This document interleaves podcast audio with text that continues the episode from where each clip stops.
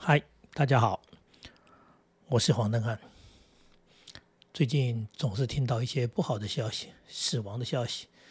呃，大明星走了啊，那政治人物走了，学者走了啊，甚至身边的以前的这些所谓圈子里面、教育圈里面的一些校长啊走了。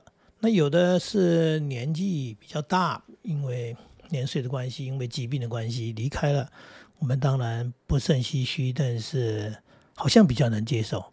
那有一些呢，就觉得还年轻嘛，而且有些是比较特别的事情啊，包含有些是呃呃意外了，或者是一个猛烈急性的疾病啊，本来不知道的，突然间怎么怎么怎么就走了，心肌梗塞就走了，什么呃什么什么什么哈。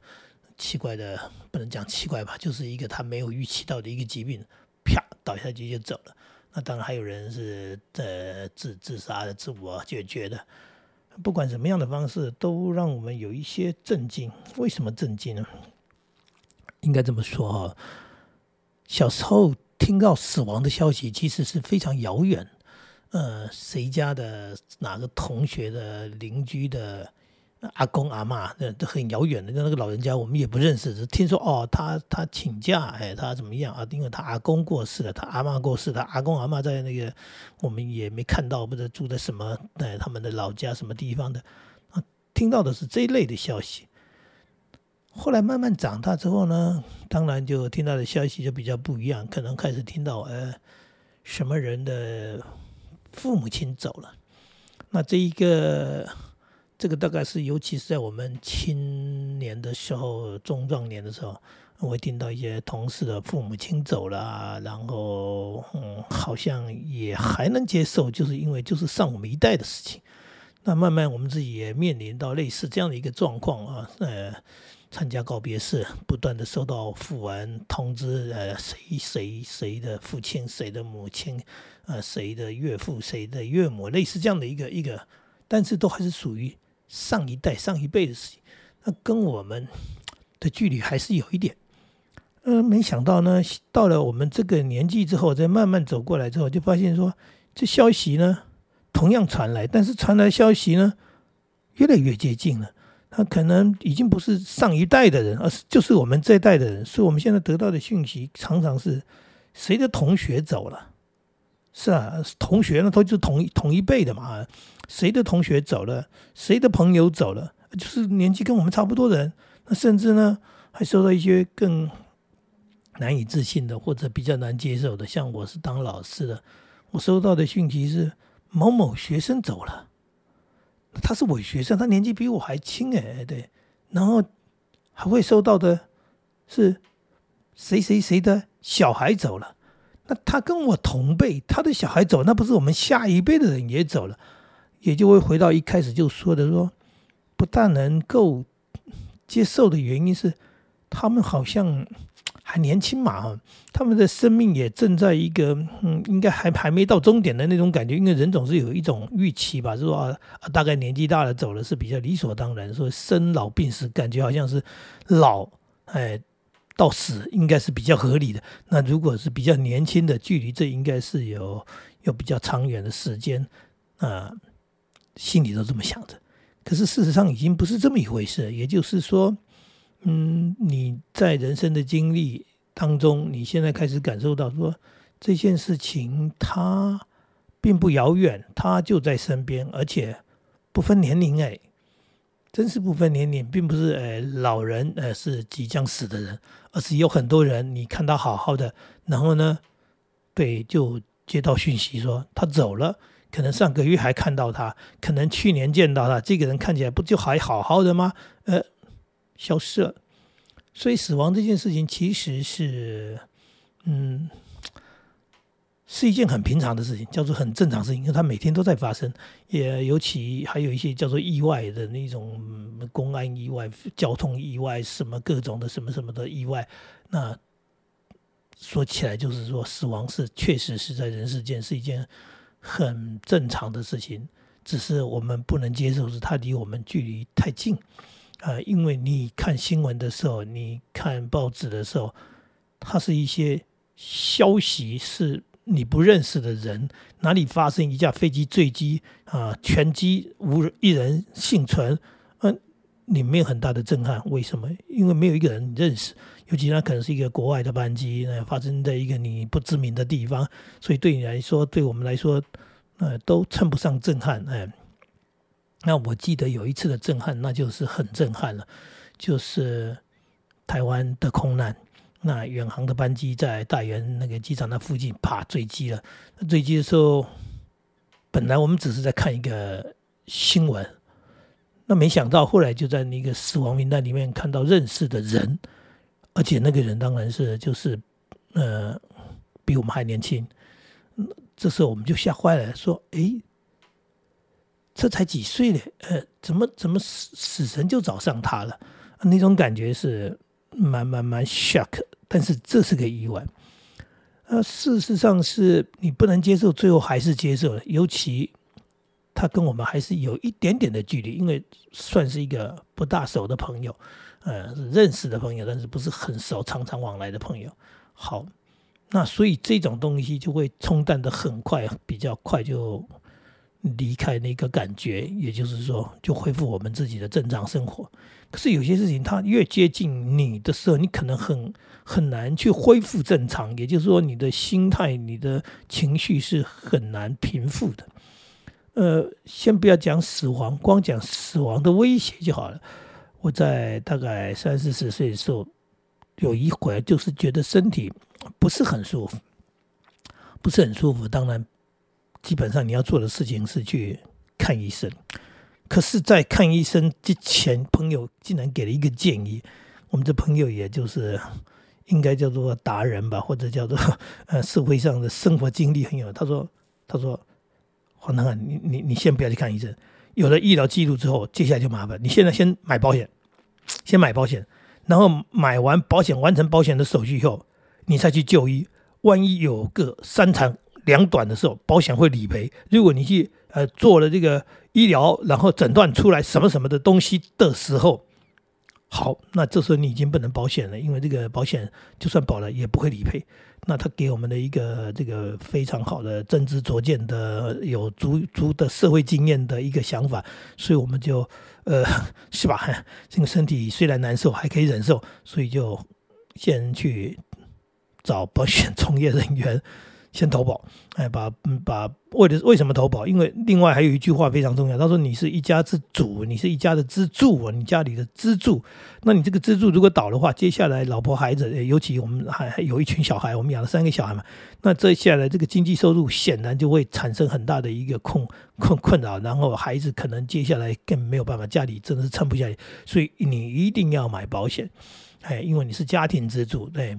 那我们就在这样的一个善意的建议的一个非常好的一个呃想法当中，我们就去完成了所谓的保险，然后接着去看医生，然后那一段时间，因为就是应该要完成保险，所以我没有立刻去看医生。可是我那一段时间，我是活在我的身体不舒服和心里极度恐惧。所谓极度恐惧是什么呢？就是你在胡思乱想。恐惧它最厉害的是它无所不在。他无所不在，到你在夜深人静的时候，你睡不着觉，这时候你更孤独、更害怕，因为就你一个人。白天可能还有人跟你讲话，还有很多事情忙着，然后分散了你的注意力。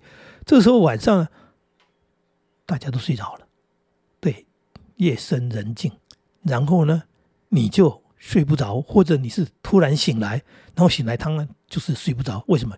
因为你脑袋里面开始。充满了这些，呃，叫做胡思乱想。总而言之，就是恐惧嘛，就是开始想东想西，说那如果那可能那结果那那那那都是不好的一种想法，所以你就辗转反侧，难以入眠，就到天亮了没睡，睡不着嘛。然后呢，身体当然更不舒服啊，因为你睡眠不足。呃，那接下来如果连续的。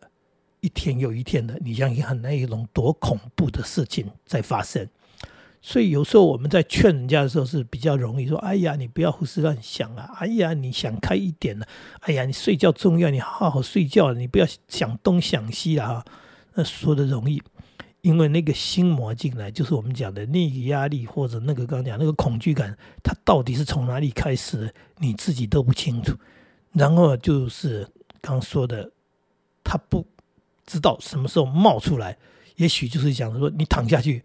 你就睡不着了，那这是一种；还有一种是你以为你睡着了，然后你三更半夜噔，他醒来了，哎，然后你睡不着了，好，这惨了。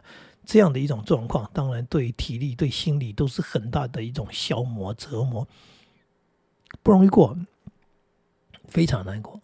但是我那时候撑着，我也不能说，我不敢讲，为什么？因为这些咚咚咚咚好，最后呢，好，我们把这个刚讲的说，该处理的事情处理好了，该找的保险，该弄什么东西弄弄弄弄弄好了，哦，去去去做做检查，去给医生看，结果呢还好，是真的不舒服，但是没有那个原来胡思乱想的所谓的一个什么呃 cancer 一个什么绝症的罹患，然后可能接下来就是无法无法。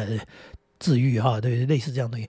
其实我那个时间度过，那在那段时间我还写写了几首诗，有关于死亡的脚步、死亡的阴影的东西。其实也是在呃给自己做一些人生的交代，也可能跟家人在说些什么。那不敢说是写遗书了，只是在在在让自己看能不能透过这样的方式去更安定，让内心能够安定一点。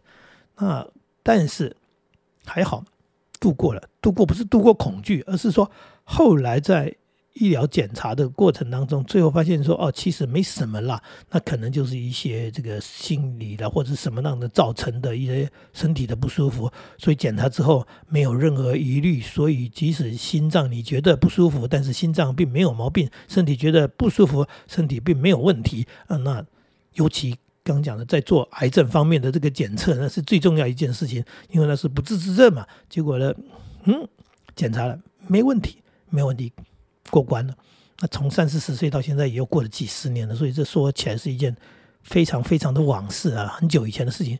可是那个经历，那个过程，我今天跟大家分享的原因，就是说，那个心理压力其实是一个非常可怕的事情。有时候我们在讲忧郁症的一些人说：“你为什么不想开一点呢？你你你不应该这样子嘛哈！然后你只要走出来，你应该去面对阳光，走出户外去参加活动，去跟人群在一起，然后怎么样怎么样，可能就好了。那事实上没那么容易。那另外还有一件事情，就是有些东西确实是不可预期的，那不是心理疾病了。就像呃朋友的那种心肌梗塞，他之前他也不知道，他说走就走了。”那猛暴性肝炎那个朋友，他也是说走就走了，因为之前他也不觉得有什么大问题，或者应该讲说，哎，应该他没意识到说身体有那么大的问题在里面。那当他倒下去的时候，当他送医急救的时候，其实都已经到了为时已晚，那就救了，哎，那救不回来。啊，只是在医院躺个几天，最后还是走了。那类似这样的情况，那甚至有些人是连救都没得救，因为倒下去说身边也没人。那等他那个送一级，就基本上是做个形式，说啊就看看啊，基本上已经是走了，呃，根本就已经走了。那这样的一个死亡很难让人接受。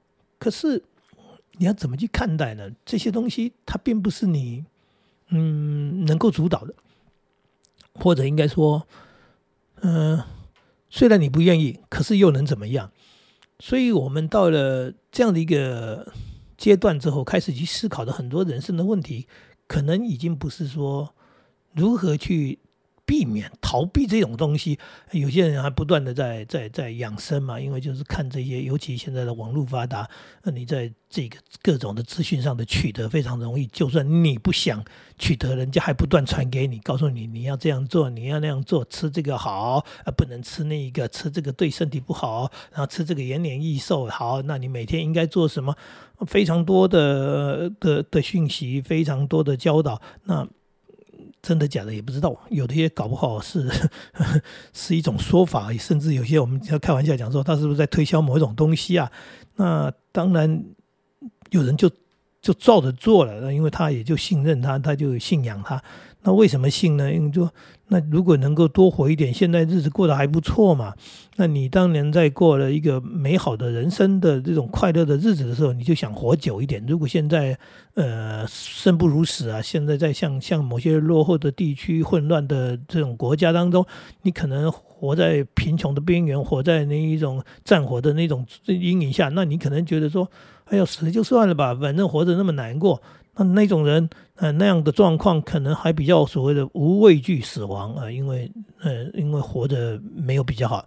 可是我们过得很好的人，就会觉得，干嘛不多活久一点呢？对，那我又眷恋这个，我又想要那个，我那一天很开心，那我这个朋友很棒，我的这个我拥有的一切都很棒啊。那你舍不得，舍不得，当然对于死亡就非常的畏惧，就想要延年益寿，就想要活久一点。那事实上是。刚说了那么多，就是也许你做半天也一点效果都没有，呃，也许呃说走就走。所以我现在跟身边几个朋友的心态就是，其实我们活得还不错，而且我们活的年纪也不大不小了。呃，如果可能的话，呃，继续活下去吧，就再看看这个世界怎么运转，看看这个社会怎么变化，然后跟身边的人哈多珍惜相处的时光，就这样。那到底怎么样呢？我们不能做主，我们也无法预料，所以呢，就随缘吧。如果真的走了吧，也接受他。真正不能接受的是什么？是没走的人在身边人才会就是就会难过，是这个人怎么走了？那走的人恐怕就是一走了之吧。呃，也不用回头，也回回不了头，那也不用想什么，因为基本上躺在那里也不会想了。大概这就是人生吧。所以死亡到底是不是很可怕的？呃，我害怕过。但是，是不是到了某一种程度，你想开了之后，它也没什么可怕？呃，对，因为它那是一件必然的道路，所以你一定要走上的这一条路。所以，怎么看吧？嗯，那只能回到刚刚我说的，说珍惜拥有的吧，珍惜现有的吧，珍惜一切的美好，感恩感谢，然后嗯，就自然一点吧。嗯，再见喽。